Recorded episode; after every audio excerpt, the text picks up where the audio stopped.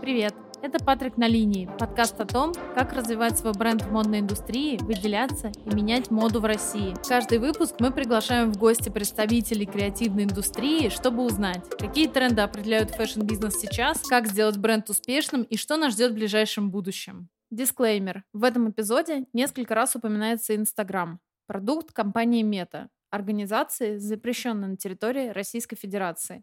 Сегодня мы, можно сказать, стряхнем э, пыль э, с такого, с таких, я бы сказала, каналов коммуникации, ранее забытыми нами, благодаря э, стремительному развитию интернет-рекламы. Я сегодня говорю про такие вещи, как наружная реклама, ТВ-реклама и даже какие-то а, отдельные инструменты интернет-рекламы, которые были, скажем так, забыты, либо вообще, в принципе, не использовались брендами благодаря прекрасному рекламному кабинету Facebook или, как часто называется, мета. Вот. Поэтому мы сегодня с вами, друзья, будем говорить про наружную рекламу, ТВ-рекламу и про некоторые элементы интернет-реклама, такая, такой как контекстная реклама, такой как CPA-сети, программатик а, и SEO-продвижение. Но, как обычно, уже по традиции, а, мы не можем не начать с законодательной базы, базы буквально, потому что, мне кажется, законодательство — это как раз-таки база. У нас сегодня в гостях снова Настя Сковпин. Настя, привет, давно не виделись. Давно не виделись. Это база, вот Ц- что я могу ц- сказать. Целый выпуск не виделись, вот, и снова мы с тобой здесь все-таки закон о рекламе изменился, но мне кажется, интернет-реклама так или иначе всегда немножко отличалась от вот этой вот ТВ-рекламы, наружки и так далее. Но все-таки можешь объяснить, в чем принципиальное отличие маркировки наружной рекламы и ТВ от интернет-рекламы? Ну, для начала нужно, наверное, сказать, что в том понимании, которое мы вкладываем в маркировку сейчас, оно не распространяется ни на телевидение, ни на радио, ни на наружку. То есть э, нету таких страшных схем, которые были придуманы с интернет-рекламой, которые будут распространяться на наружку ТВ, а, допустим, радио, если мы про него тоже вспомним. А, нету требования о том, чтобы был какой-то дополнительный токен, нету каких-то отдельных инструментов видео, РД и ERIR. То есть Казалось бы, это достаточная история с классическим размещением рекламных материалов. вроде бы никаких сложностей быть не должно. На самом деле сложности возникают, особенно с наружкой. Наружка – это достаточно проблемная история, ровно потому что она является наружкой. Что это значит? Что это некий объект, на котором будет размещена реклама. И этот объект, он э, соответственно, должен быть размещен в соответствии, например, с жилищным законодательством, в соответствии с законодательством местных органов власти. То есть на размещение должно быть получено согласие, а, например, от жильцов многоквартирного дома. А, далее вы должны найти эту тонкую грань между тем, что такое вывеска, а что такое наружная реклама, потому что это две разных сущности. На вывеску требования рекламного законодательства не будут, э, соответственно, распространяться. Наружная реклама, понятно, из названия, на нее будут mm-hmm. распространяться требования. И, соответственно, все, что из себя представляет наружная реклама, очень тесно связано с такими вещами, как э, законодательство от недвижимости, жилищное законодательство, и очень плотно связано с получением согласия от местных органов власти, потому что именно они определяют, на какой территории можно получить разрешение на размещение, где нельзя, в каком там, размере это будет. И более того, иногда в эти прекрасные отношения вмешиваются еще и наши прекрасные дорожные службы, потому что если мы говорим о какой-то наружке, которая находится рядом с федеральными трассами, mm-hmm. рядом с дорогами общего пользования, то там отдельно просматривают, не будут ли они заграждать какие-то знаки дорожного движения, не будет ли их а, размещение являться нарушением требований ПДД или наоборот вызывать какие-то опасные ситуации.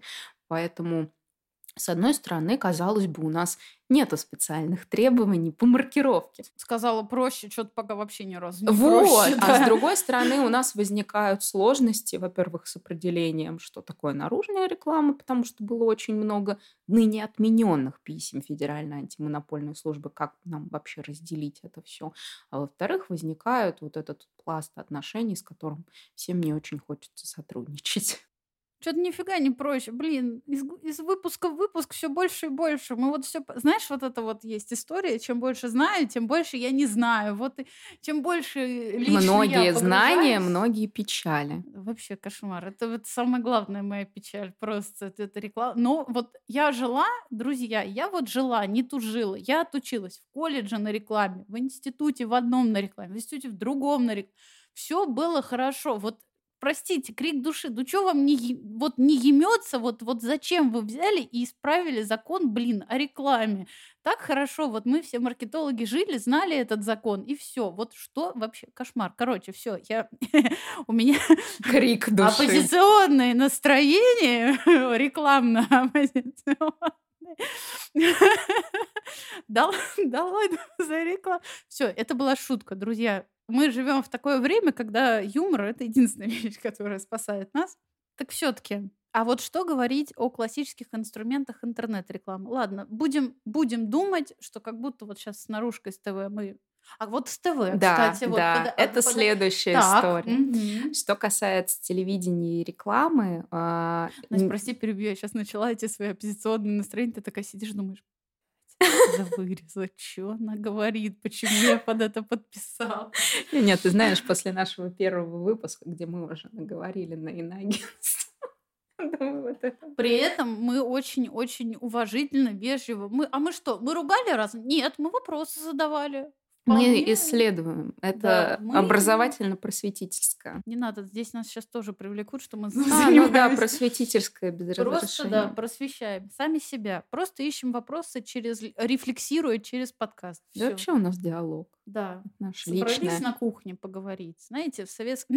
а, тоже, да, дедушки, бабушки наши собирались, разговаривали. Ну ладно.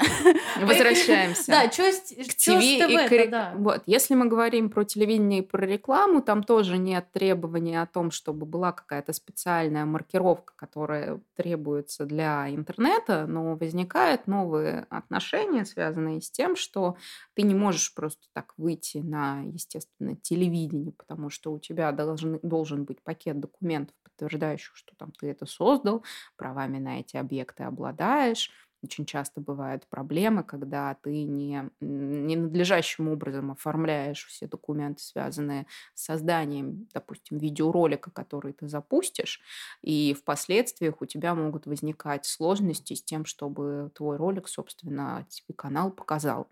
Или на радио пустили эту звуковую дорожку.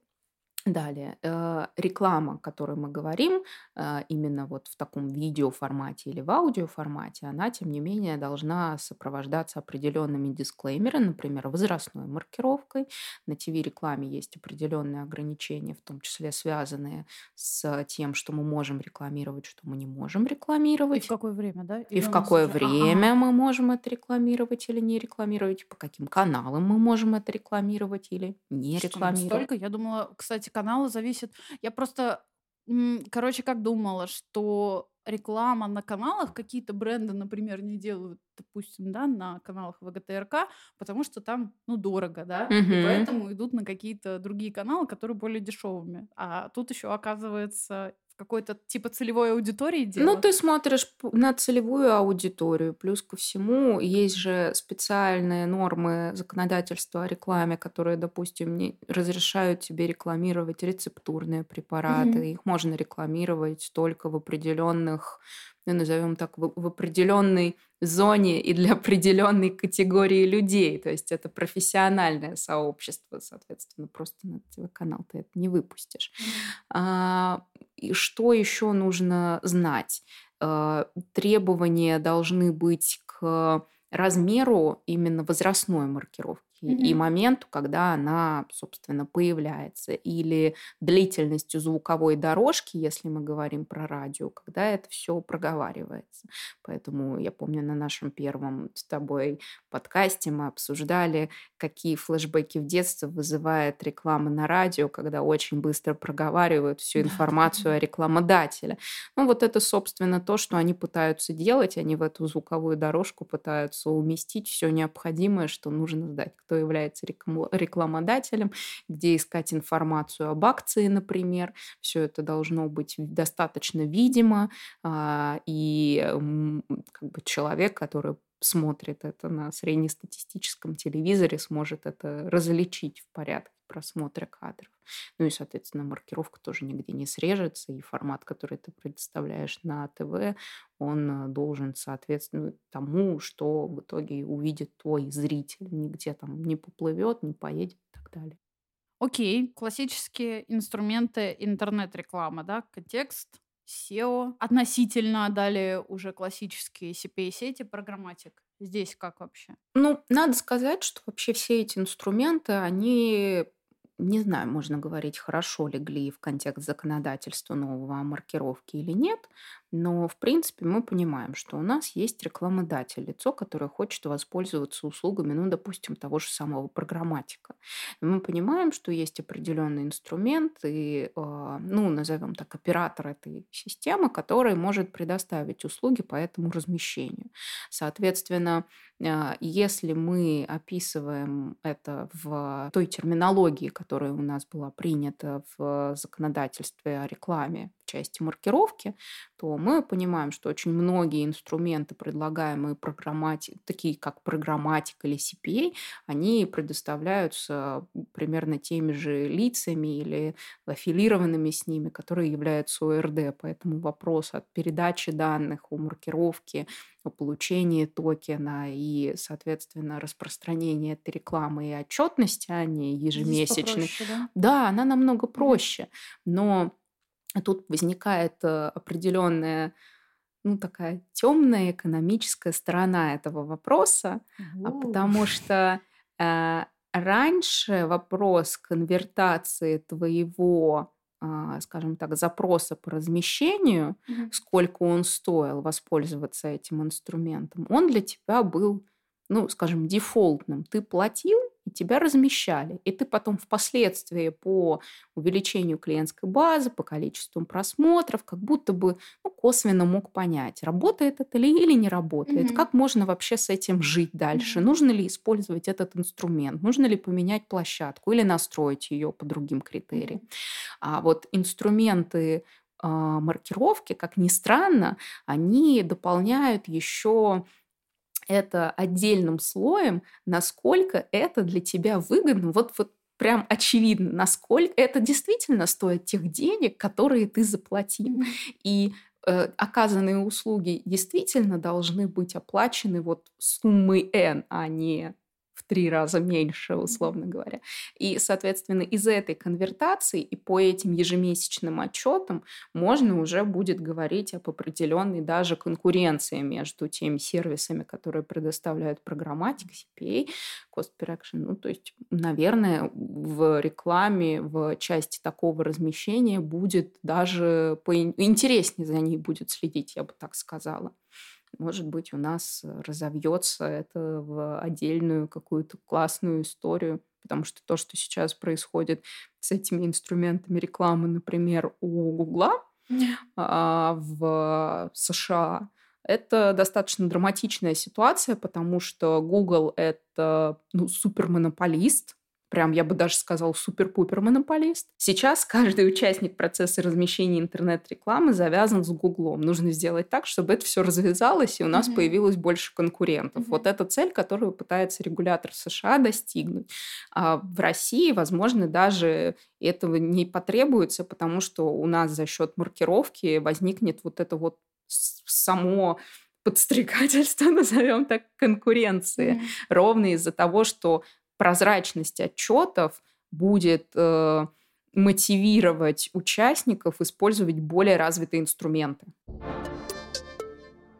В сегодняшней рубрике, которую мы делаем с моими любимыми дзен, мы расскажем о вещах, создание которых стало переломным моментом для модной индустрии. А обсудим мы сегодня самую венчурную инвестицию мира моды – сумку Hermes Birkin. Эта модель сумки остается самым желанным аксессуаром категории люкс на рынке, а инвестировать в ее покупку более выгодно, чем в золото. Согласно легенде дома Hermes, Идея культовой модели Биркин зародилась во время неожиданной встречи в 1981 году. На соседних местах в самолете оказались Джейн Биркин и креативный директор марки Жан-Луи Дюма. Задолго до того, как ее имя стало ассоциироваться с моделью сумки, Джейн Биркин знали как певицу, актрису и филантропа, но самое главное – французскую икону стиля. Популярная история повествует о том, как мисс Биркин вдохновила французского кутюрье своей соломенной сумкой Тоут, из которой вываливалось ее содержимое. Дюма решил создать сумку, в которую можно было бы положить много вещей и в то же время легко путешествовать. Через 4 года эскиз, набросанный в самолете на пакете, который используется при сильной тошноте, был, наконец, воплощен в жизнь. Слава не пришла к роскошной модели быстро. В 80-х рынок сумок категории люкс практически полностью занимала Chanel, а вот уже в середине 90-х ее понемногу начали покупать. Как ни парадоксально, на десятилетие вперед Биркин прославил все тот же сериал, наш любимый «Секс в большом городе». В 2001 году вышла серия, сюжет которой был полностью связан с сумкой. Саманта Джонс, героиня Ким Кэтрелл, закричала «Это моя Биркин!». Прошло уже 17 лет, а собственную сумку из телячьей кожи сегодня все равно придется подождать от 6 месяцев до 6 лет, что не делает ее менее желанным предметом гардероба модниц. О заветных предметах коллекционирования рассказывает рэпер Благо Уайт в новом шоу «Материальные ценности», который выходит эксклюзивно на платформе Zen. На протяжении ролика Благо рассказывает о любимых вещах в историях, связанных с ними. Обложка альбома Кани Уэста, игрушка дочери, сумка Гаярд и многое другое. Прямо сейчас переходите по ссылке в описании профиля, подписывайтесь на канал C+,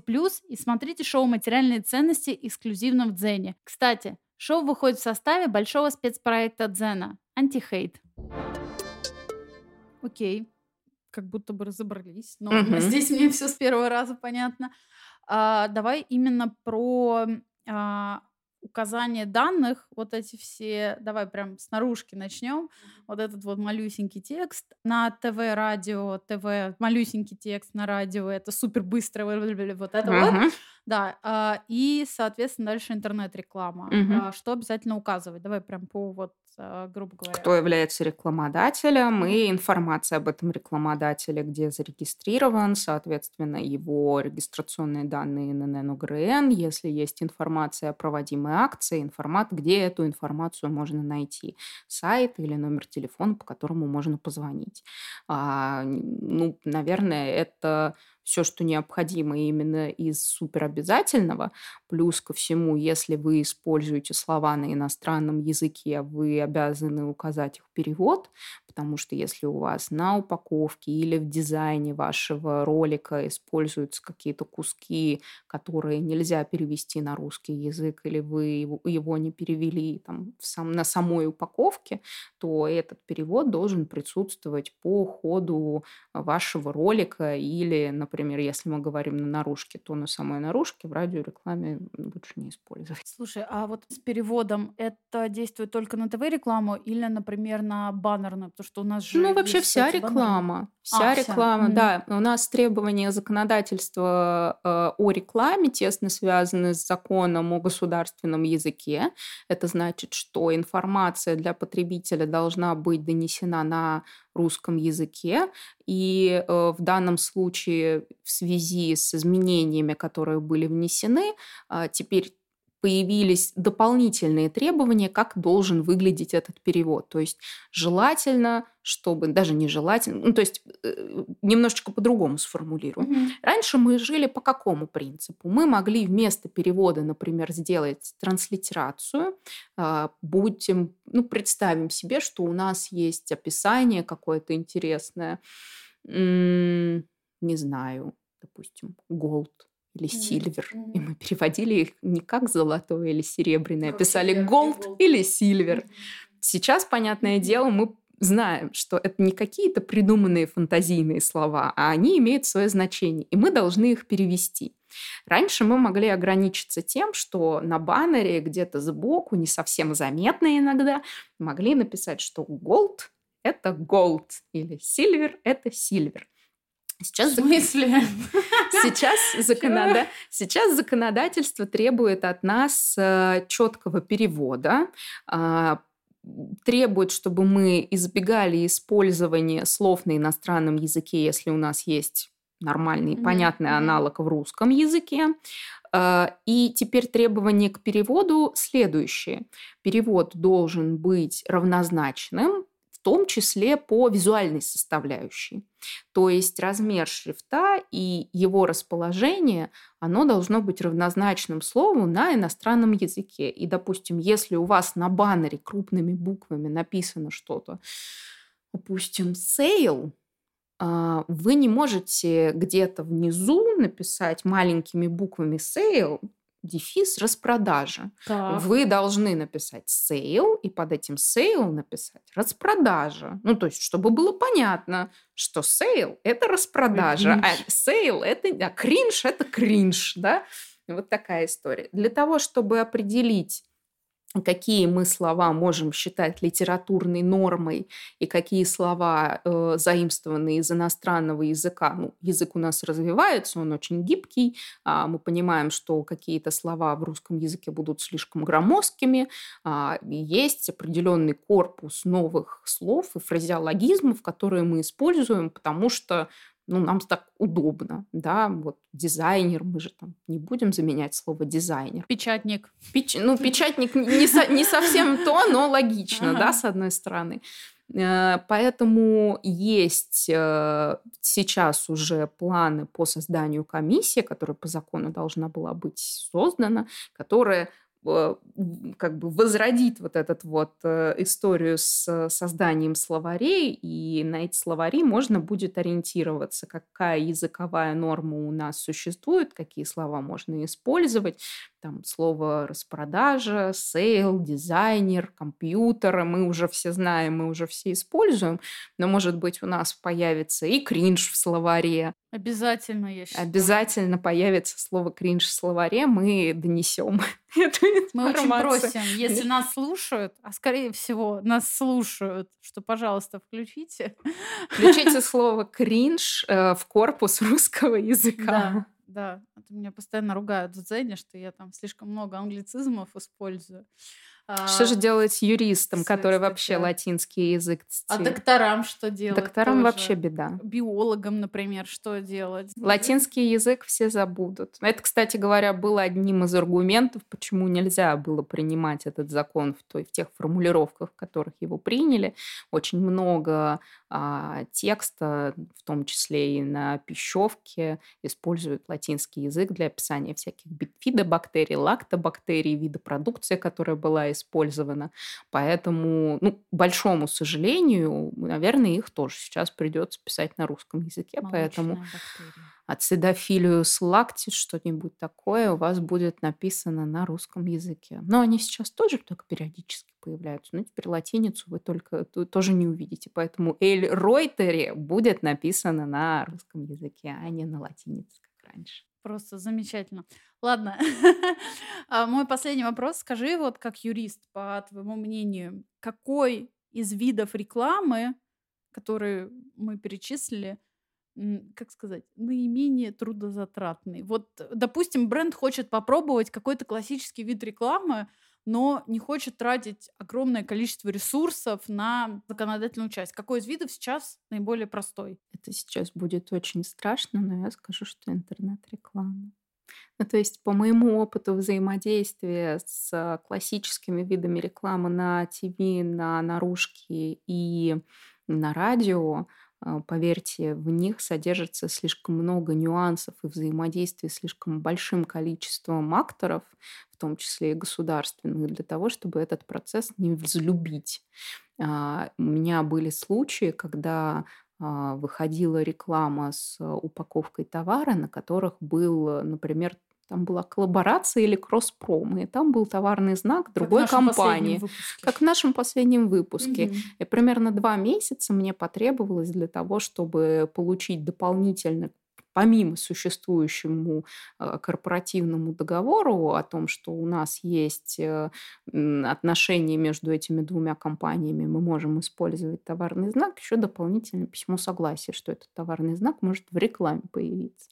Поэтому вот этот вот драматизм излишний, честно говоря, мне не очень нравится. Когда у тебя есть более-менее понятная схема, как ты выходишь и перед кем ты отчитываешься, да, она немножечко кривая, да, кажется, там слишком много телодвижений нужно сделать, но они больше технические, чем юридические. Это не сбор тысячи одной бумажки для того, чтобы тебе поставить э, наружку рядом со своим э, магазином и всех призывать приходить к себе.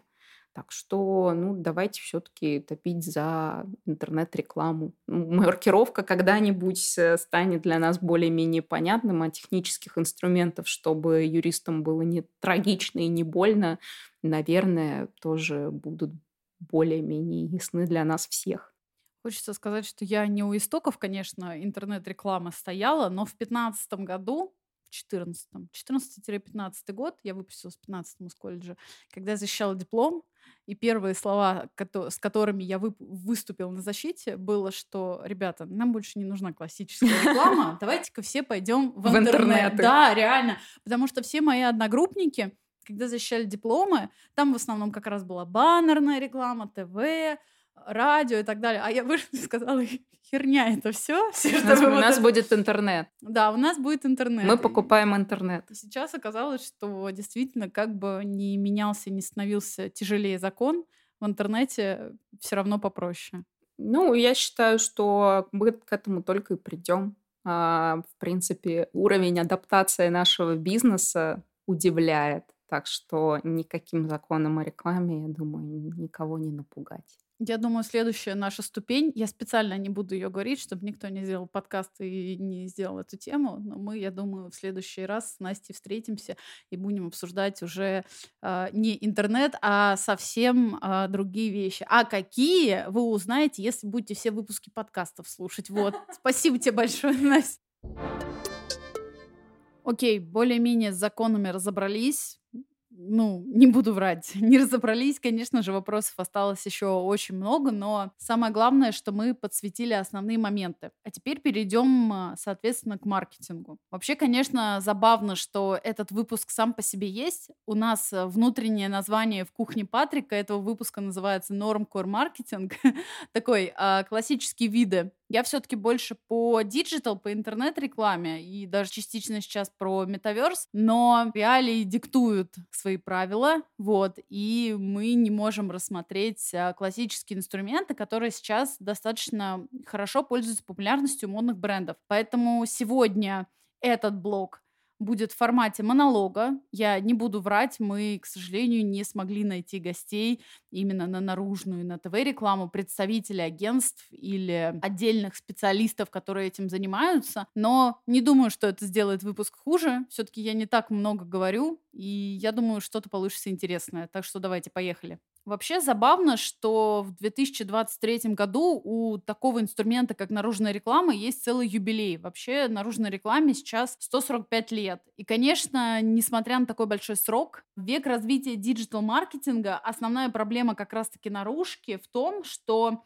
оцифровать ее эффективность достаточно сложно. То есть это не таргетированная реклама, где ты запустил объявление и через неделю там сделал срез и оптимизацию. А, конечно, можно поместить специальные там номера телефонов, какие-то QR-кода, или метки, или ввести специальную акцию, которая будет доступна только тем, кто заметил или запомнил эту рекламу. Но это все-таки вторично. Короче говоря, очень сложно обосновать инвестиции в такую рекламу и понять в цифрах окупаемость и прибыль. В основном такая реклама работает на узнаваемость бренда, какое-то дополнительное касание, которое побуждает потенциального клиента приобрести конкретный товар или воспользоваться услугой. И как раз-таки вот это формирование узнаваемости, это и есть отправная точка для многих наших локальных брендов. Не знаю, если вы были последний год в Москве, вы наверняка заметили, огромное количество билбордов с такими брендами, как Gloria Jeans, Lime, Urban Tiger, Zarina и многие-многие другие, они буквально везде. То есть, если вы сейчас пройдетесь по центру, вы обнаружите, что реклама этих брендов абсолютно везде, начиная от огромных билбордов, заканчивая вывесками у остановок, э, в рекламу в метро и так далее. Мне кажется, с ними конкурируют только сервисы ВК-групп, там, я не знаю, Дзена и так далее. Или, например, Яндекс.Маркета того же. То же самое связано и с ТВ-рекламой. Если вы смотрели, не знаю, последний год «Пятницу», потому что я постоянно смотрю в основном телеканал «Пятницу» с супругом. Часто мелькают а, такая реклама, как реклама Urban Tiger. Для меня это на самом деле очень а, было такое удивление, потому что Urban Tiger нельзя назвать большим брендом. Это все-таки не Gloria Jeans. Конечно же, Gloria Jeans, конечно же, Лайм и многие-многие вообще другие. По-моему, я видела рекламу бренда Zarina и Befree, кстати, да, точно, Befree. О чем это говорит? О том, что нашим локальным брендам им нужна узнаваемость. Они э, достаточно, как бы я, скрипя зубами, не говорила бы, что они достаточно хорошо себя чувствуют в интернет-рекламе и в digital-пространстве, все-таки им хочется работать на узнаваемость у конкретного потребителя, потому что как бы они ни пытались развивать свои соцсети, как бы они ни запускали рекламу в Яндекс Директе, они все равно не охватывают всю аудиторию, а также всю аудиторию, находясь рядом с их точками продаж, а конкретно офлайн магазинами А многие бренды, как вы знаете, сейчас активно развивают офлайн магазины Только вспомнить, да, тот же Befree, который купил в ТЦ Галерея в Санкт-Петербурге огромное пространство, и Глорию Джинс, который заместил можно сказать, H&M на Тверской в Москве. По поводу рекламы рядом с точкой продаж. Важной особенностью всевозможных билбордов все-таки считается как раз-таки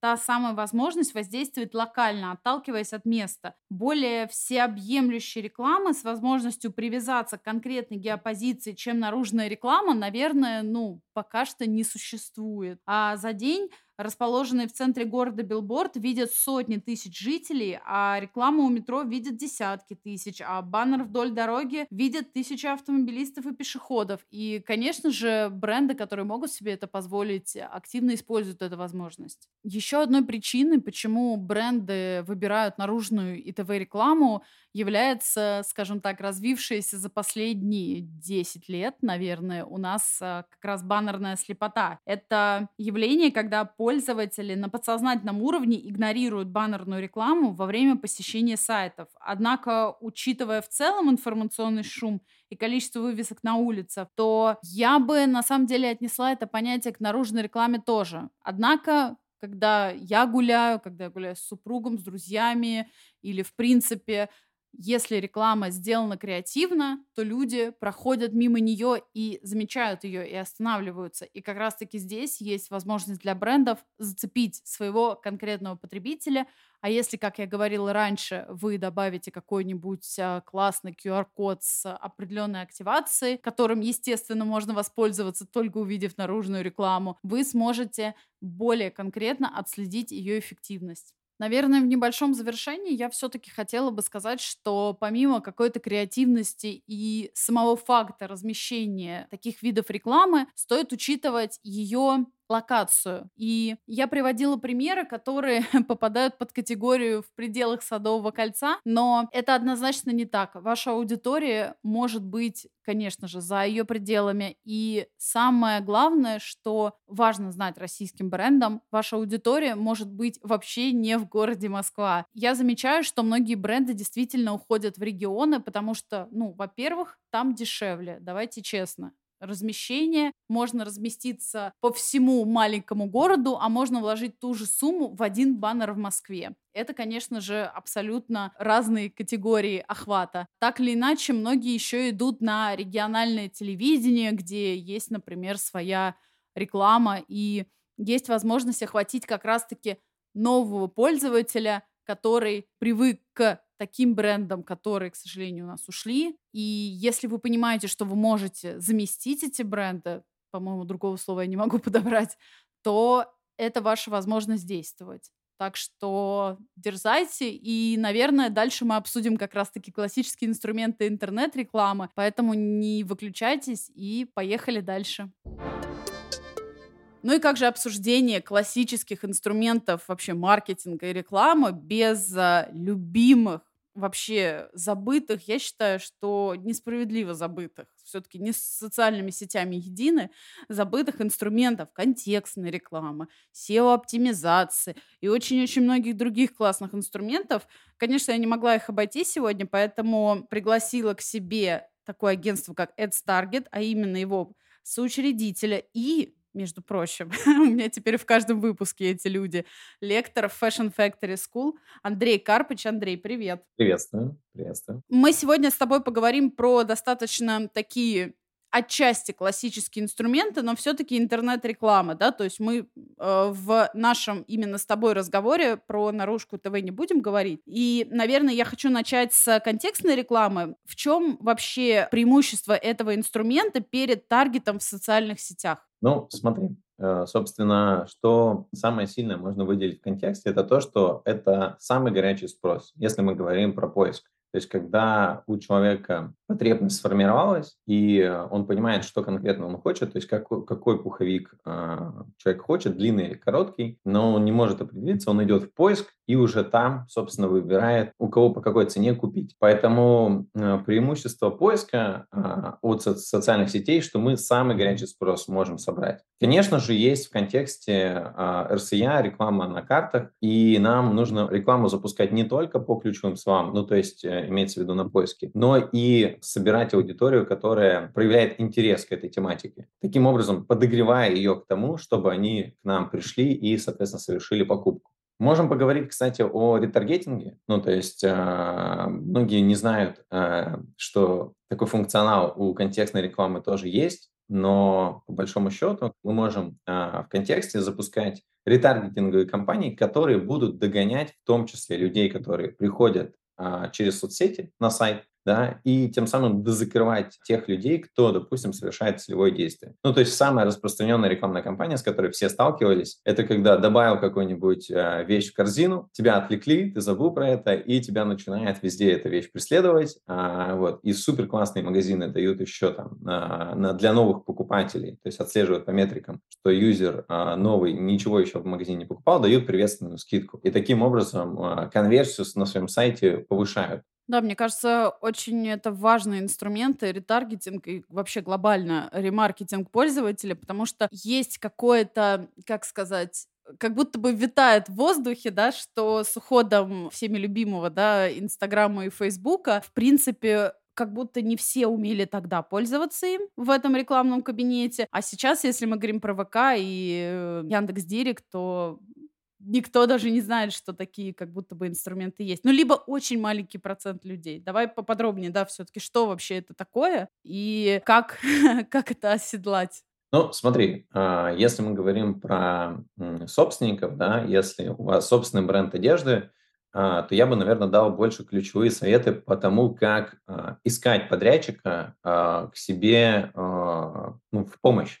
Потому что, будучи собственником, ну, проще пойти на курсы, тогда уже на курсы по директу или курсы там по таргетированной рекламе, где вам прям полноценно расскажут, собственно, как этот инструмент работает, как это все настраивать, потому что работы там хватает внутри. Но мы знаем, что когда ты предприниматель, у тебя дохренища, ну просто очень-очень много дел и обязанностей, а тут важнее больше уметь нанимать людей. Так вот, одно из правил, собственно, которое я там за 7 лет подчеркнул, э, работая там и директором по маркетингу, и там начиная просто с таргетолога, это то, что нужно искать себе людей с опытом э, в данной сфере, в данной нише, и хорошо было бы, чтобы этот опыт был подкреплен кейсами за прошлый год. То есть вы ищете специалиста, который в рамках вашей темы за последний год сделал крутой результат, и, соответственно, а, смотрите на то, как, насколько подробно он описал, как он пришел к этому результату. Конечно, верхнеуровнево желательно пройти какой-нибудь экспресс-курс там, по контексту или по таргету, для того,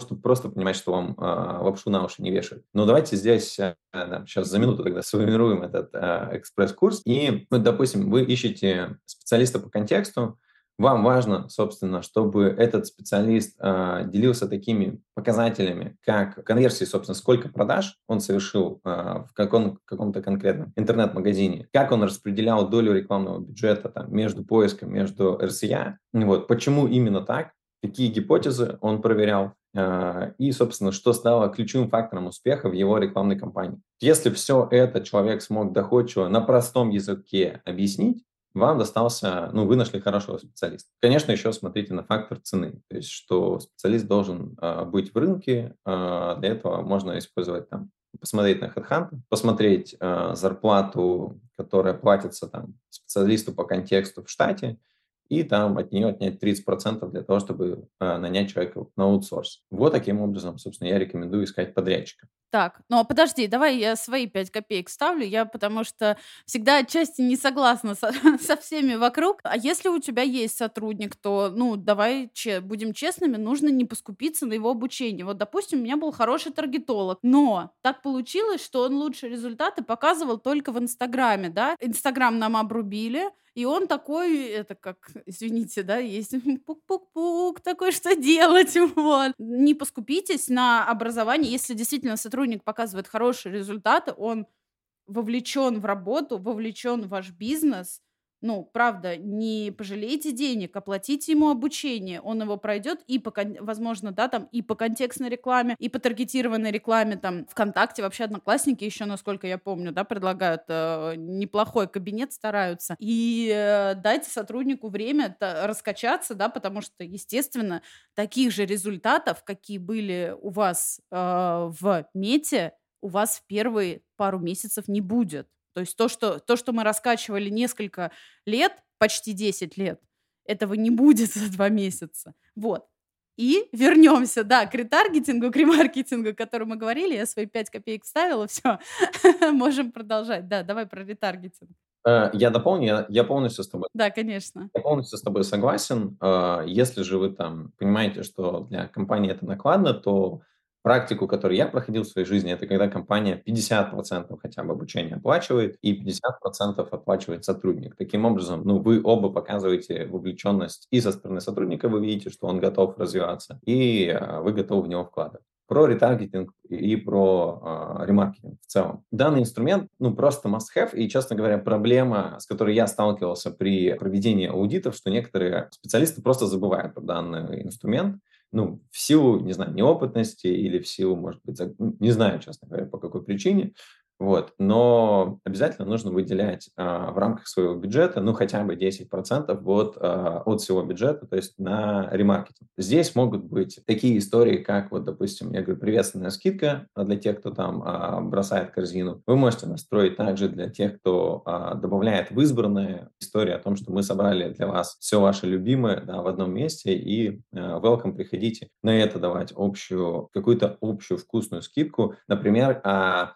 давайте э, ну, представим, что девушка как раз-таки выбирает себе гардероб, и то есть она мэчит то, что ей нужно из верхней одежды, допустим, да, и для, для ее лука, и вы можете дать как раз-таки интересное предложение на весь лук, что тем самым закроет потребность человека в пополнении гардероба и э, вернет его на сайт для того, чтобы совершить покупку. Инструмент, собственно, настраивается довольно просто. Ну, то есть э, для этого нужно настроить события на сайте. А, здесь э, лучше всего обратиться к программисту, который работает с вашим сайтом. И главное обозначить цели. Цели бывают какие? Это цель покупка, добавление в корзину, а, избранное, просмотр карточки товара и просмотр категории. Ну, то есть самые-самые работающие – это когда человек посмотрел карточку, добавил в корзину и, собственно, начал оформлять заказ, но, но не купил. На все эти цели вы настраиваете свои э, механики для того, чтобы, скажем так, добить пользователя до покупки, помочь ему, потому что стандартная ситуация, когда человек что-то выбирает, его отвлек другой близкий человек, и он забыл. Слушай, по твоему опыту, да, все-таки ты у нас, скажем так, горячий гость, который имеет, да, контакт с именно с модными брендами разной величины. Какие форматы чаще всего эти самые бренды выбирают, да, там либо это только ключевые запросы, либо там преимущественно баннерная реклама, потому что она как будто бы более визуальная, либо карты. Но я сразу сделаю, наверное, вопрос. Карты. Я специально посмотрела несколько российских брендов. Как, по-моему, никто не покупает. Почти, вот почти никто не покупает рекламу на картах. Да, смотри, на самом деле, действительно, э, с картами такая малая история, потому что, ну, такие известные бренды, как 12 Stories, они, в принципе, находятся в популярных э, торговых центрах, и это не имеет смысла, потому что у тебя и так идет органический трафик. Э, карты требуются тем, кто находится в нестандартных местах, допустим, да, и, э, ну, то есть мы понимаем, что мы в каком-нибудь дворике находимся, да, но в центре города, и нас как бы, ну, вот э, сложно, очень сложно найти, допустим, да, но внешний трафик, который, в принципе, по улице, там, люди с картой гуляют, хотя бы, чтобы они наш бренд увидели, тогда да, тогда можно это использовать. Если говорить про долю а, поиска и, соответственно, там, а, баннерной рекламы, то если у вас маленький бюджет, начинайте с поиска. Ну, то есть э, прям вот э, собирайте весь брендовый трафик хотя бы, чтобы у вас его не отбирали конкуренты. То есть э, настраивайте рекламу на свой же бренд. То есть вы, да, вы будете как бы забирать долю у SEO, у своего же, но вы будете ее оставлять за собой вместо того, чтобы ее забрали ваши конкуренты. А, вот, это раз. А, если, соответственно, у вас бюджет побольше, то всегда, конечно же, конечно же, у вас просто вы будете собирать максимум с поиска, да, и где-то у вас наступит предельная цена даже по конкурентам, ну, то есть где неразумно будет выкупать первые, даже вторые позиции на поиске у конкурентов, а, и тогда, конечно, ну, лучше наращивать долю RCA. То есть и смотреть уже, по каким площадкам конкретно у вас идет э, ваш целевой клиент. То есть таким образом отсеивать. Вообще хорошее соотношение – это 50 на 50. То есть когда 50% идет в поиск, 50% идет в RCA. Ну и, как правило, все равно потом доля RCA наращивается. То есть вот чем больше бюджет, тем как бы ну, нужно в более широкую аудиторию идти и наращивать долю там. А еще я по секрету знаю, что можно настроить рекламу именно тем, кто заходил на определенные сайты, и можно добавить всех конкурентов. Но мне кажется, лучше так не делать. Это не очень, не очень хорошая история. Кстати, ну, на самом деле, а, если говорить про этот 2023 год, то серых методов, вот если а, ну, посмотрите в свой WhatsApp, посмотрите в свой Директ, еще куда-то, ну, куча рассылки начинает идти. Вот прям, ну, реально много. И это не просто так. Это работает. Я, конечно, сам люблю белые методы. Приходится в условиях, как бы, когда мы немножко так под куполом частично да, оказались, а, от, на, отрезали некоторые ну, методы, а, приходится пользоваться в том числе и такими серо- серо-черными схемами, вот такими, как, допустим, там, и прозвон даже есть, когда можно звонить людям, которые заходили на сайты конкурентов и делали целевые действия. Даже такое есть, представляете? А я напомню, что каждый выпуск последний мы вначале разговариваем с юристом Настей Сковпень, которая вас, на секундочку, каждый раз отрезвляет, что не надо пользоваться инструментами парсинга, не, не портите свою карму, друзья, не надо. Не надо. Лучше долго, лучше сложно, но самых лояльных клиентов, чем вы сделаете рассылку по Телеграму, это сейчас вот моя личная боль, как достали меня, просто бессовестные, вот, с этими рассылками, ты их вечно всех банишь, и они получают потом бан в Телеграме, не надо, друзья, не надо. Вот, я выключаю бабку, и мы двигаемся дальше. А, можешь вкратце рассказать о таких инструментах, как а, программатик и CPA-сети? Мне кажется, второе это вообще что-то что на страшном. Что это вообще такое? Как часто используют бренды? Насколько эффективны эти каналы коммуникации?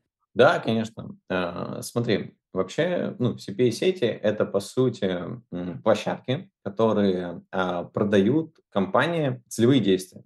Целевым действием могут быть для кого-то клики, для кого-то это могут быть какие-нибудь добавления в корзину и прочее, но, как правило, если мы говорим про там, интернет-магазин, то это конечный э, результат, это оформленная сделка. И сеть, она выступает э, ну, как бы посредником между теми, кто настраивает рекламу, собственно, собственно, гонит трафик, и теми, кто, этот, э, кто это целевое действие закупает. И, допустим, есть такая CPA-сеть э, Admitat, в которой мы можем э, заплатить денежку, собственно, и нам определят ну, стоимость целевого действия, сколько, сколько будет стоить продать нам покупку на нашем сайте. Здесь есть очень важный нюанс в том смысле, что я бы, имея свой бренд, есть смысл обращаться к CPA-сетям а, в тот момент, когда у вас есть хорошая сквозная аналитика. Почему? Потому что есть такая история, когда у вас пользователь несколько раз заходит на сайт.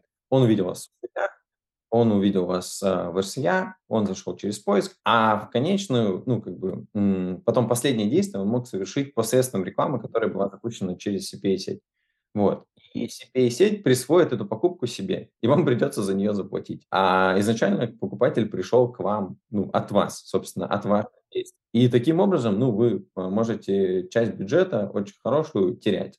И вам важно, чтобы у вас ну, был в команде аналитик, который мог отслеживать эти истории. Вот, это просто живой э, кейс, собственно, там, ни одной компании, с которой мы работаем, вот, где мы подключали аналитиков, чтобы они помогали людям разобраться, ну, действительно ли эти э, заявки, э, эти покупки были от CPA-сетей. У меня вопрос. Вообще, какие есть э, самые популярные инструменты сквозной аналитики, которые мы сейчас можем использовать? Я помню, я, у Яндекса есть точно сквозная аналитика в Яндекс Метрике. А еще какие могут быть программы? А, ну, смотри, из а, самых таких, ну, как бы известных, наверное, это Ройстат. Если мы говорим также про ну, там, телефонные звонки, в том числе там Call Touch, очень-очень классная компания с супер крутым сервисом, который помогает. Если нам нужны какие-то, знаешь, ну, из- изощренные отчеты, ну, в том смысле, что, не знаю, любит человек прям красоту наводить, и ему нужны какие-то свои кастомные отчеты и прочее, то вот у нас есть партнеры, которые делают отчеты через Power BI. Это дает, э, ну, максимальный полет фантазии, то есть э, там есть и стандартные отчеты, которые дает Ройстат, ну, в смысле, что их можно сделать. Но часто бывает такая история, что у очень большой объем данных у компании и дешевле заказать аналитику, чтобы вам сделали ее кастомную, чем платить под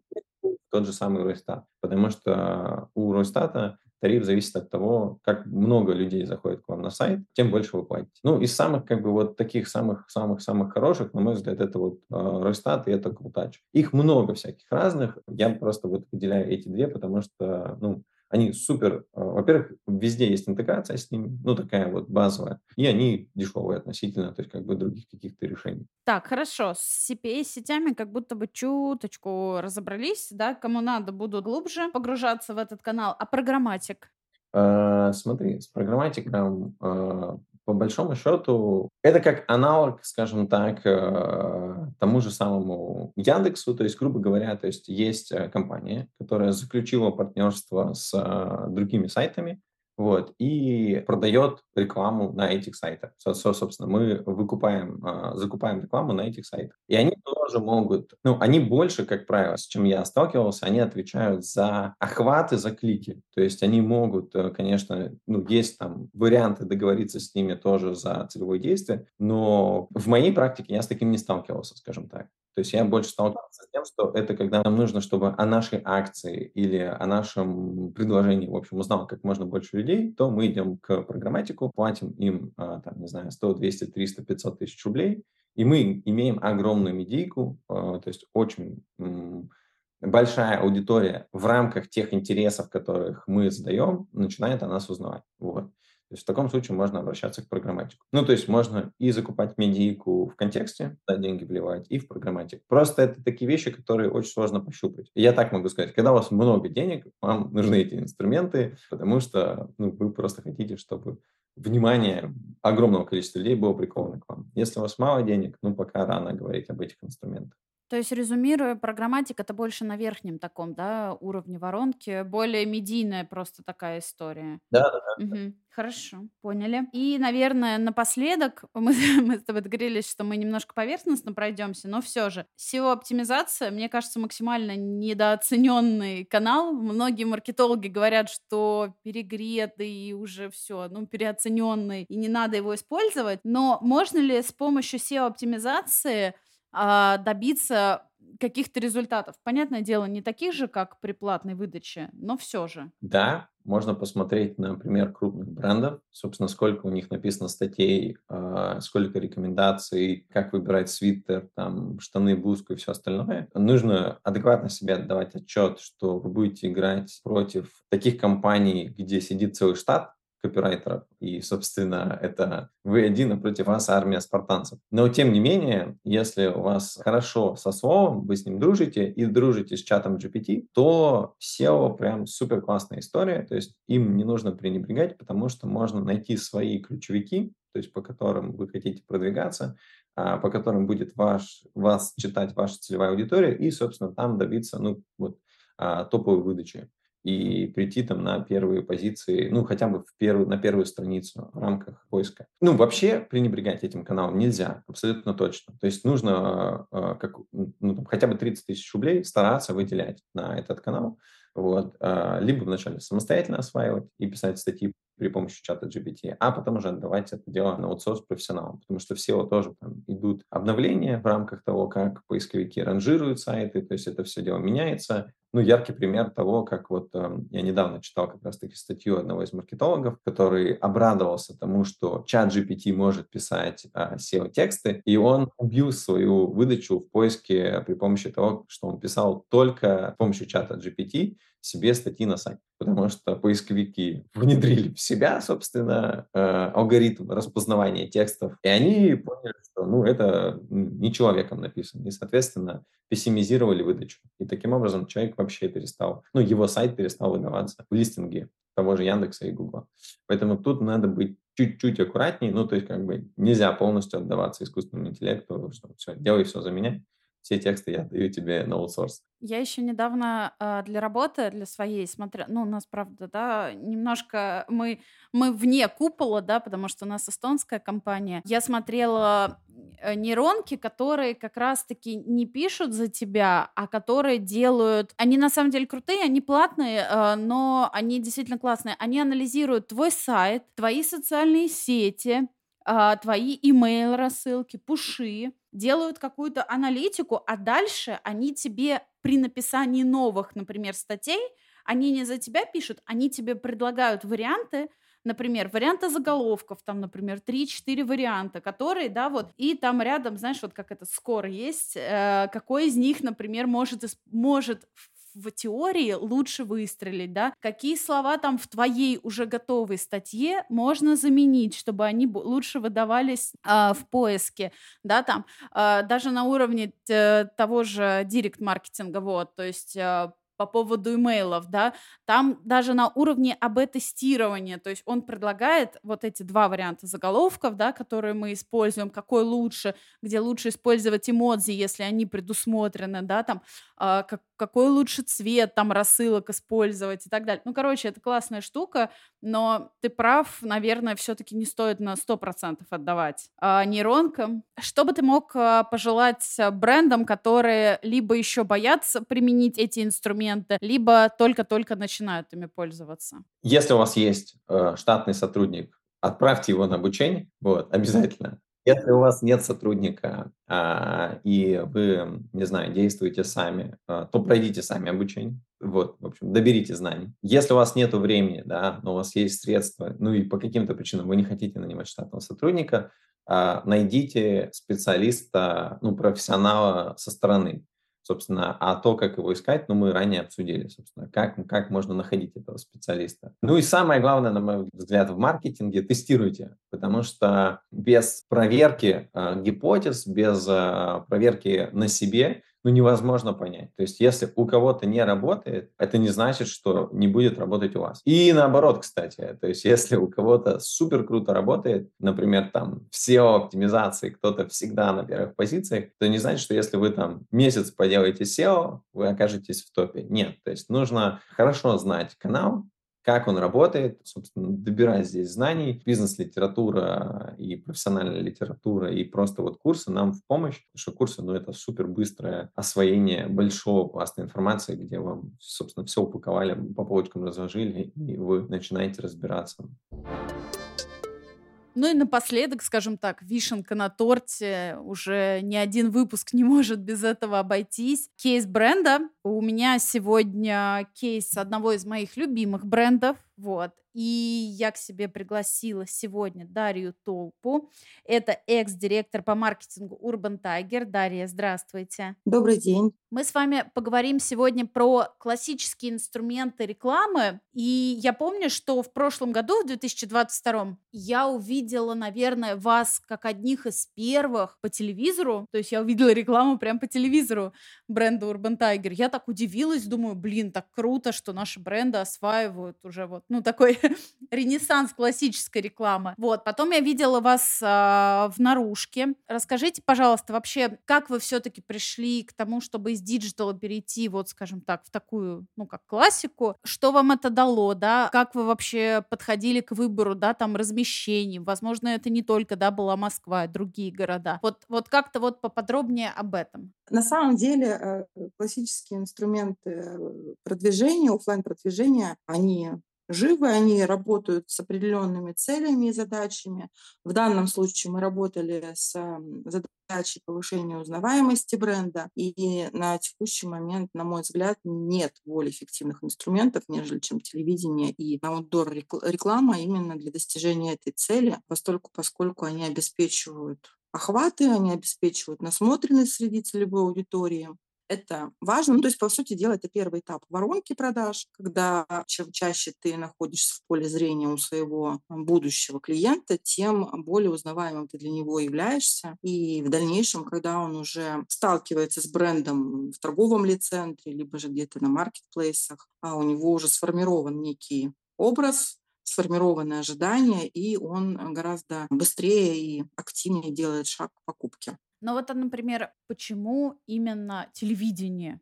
Мне казалось всегда, на, на самом деле, скажем так, краеугольным камнем моей профессии стало то, что я на защите диплома сказала, что, знаете, ваши эти классические все инструменты, это вообще э, очень дорого, очень там сложно это как-то трекать, да, эффективность, а, там очень сложно попасть а, в целевую аудиторию, и хочется узнать именно бренд Urban Tiger, если со стороны ТВ-рекламы, он для какой аудитории, на каких каналах вы размещались? Вот э, хочется об этом побольше узнать. Смотрите, мы размещались на каналах «Пятница», на канале Ю, и там еще несколько каналов было в подборке.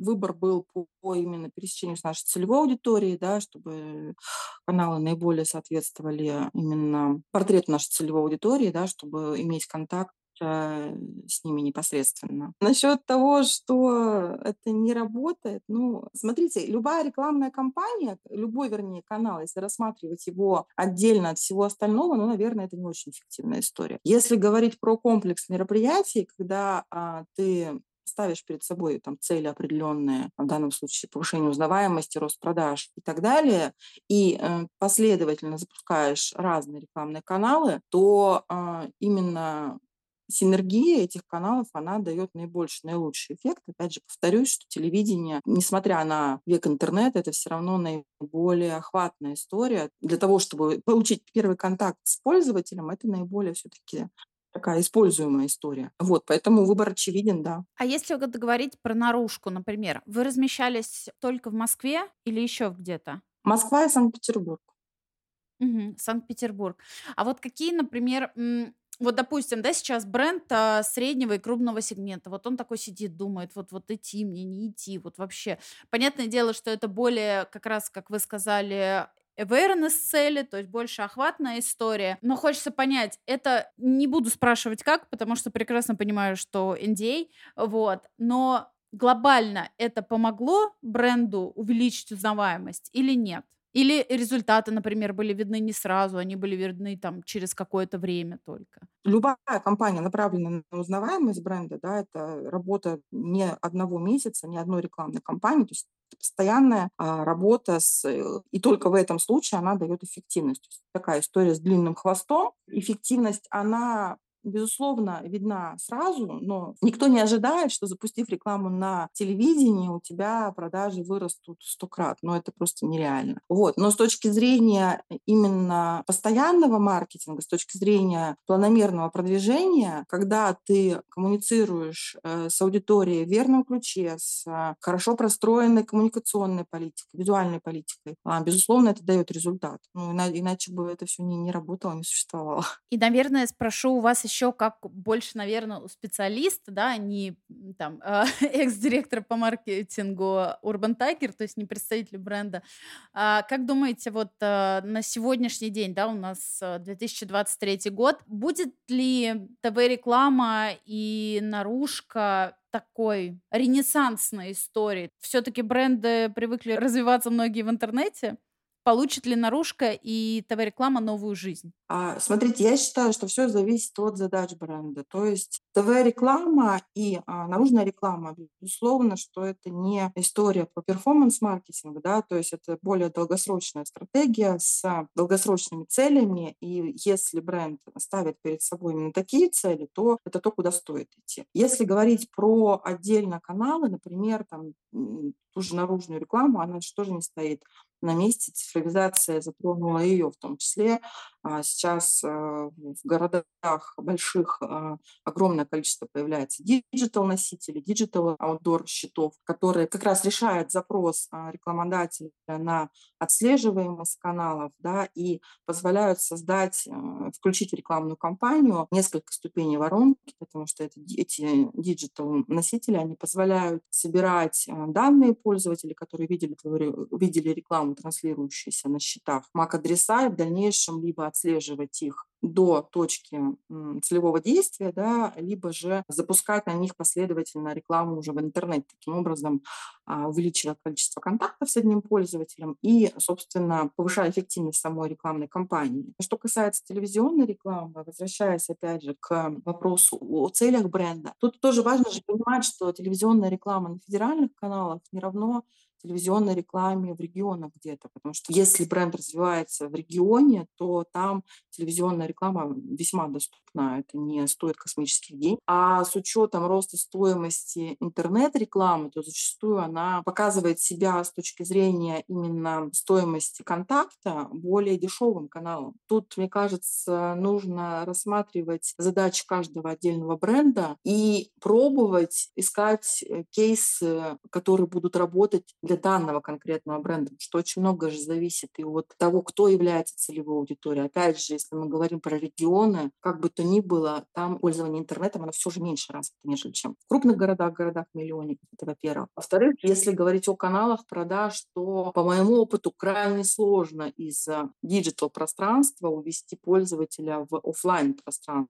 Ну, просто это несколько разные, скажем так, сферы. Поэтому если розничный бренд развивается именно в офлайн офлайн пространстве, то э, история с офлайн рекламой, она для него более актуальна и более эффективно будет работать, нежели чем digital реклама. Далее, если говорить о том, что а, офлайн реклама, аутдор реклама, она может же решать вопросы не только узнаваемости, но также и вопрос навигации. То есть задачи могут быть разные у бренда конкретного, а у торговой точки даже у конкретной. И в зависимости от этих задач нужно подбирать просто комплекс рекламных каналов, с помощью которых будет вестись коммуникация с конечным покупателем, целью которой продажа. Так, дорогие друзья, то есть мы поняли наружку, ТВ-рекламу, все цифровые аутдор форматы, встраиваем в воронку, но никак не используем как панацею. Вот, на самом деле я очень много услышала интересного. Вот, да, кстати, инсайт, да, который хочется подсветить еще раз. В регионах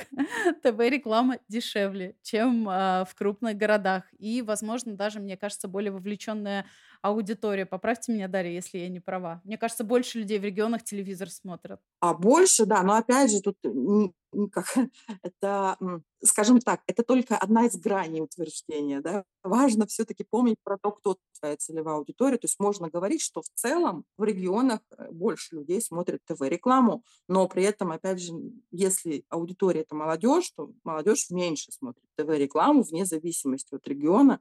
Это очень важно учитывать. Угу, угу. Но, тем не менее, регионы – это вот э, реально интересный такой момент. Спасибо вам большое, Дарья. Мне Правда, я пару таких интересных моментиков для себя услышала. А это был подкаст «Патрик на линии». Слушайте нас на всех платформах, где вы слушаете подкасты. Естественно, снова ставьте нам оценки, пишите отзывы и до следующего эпизода.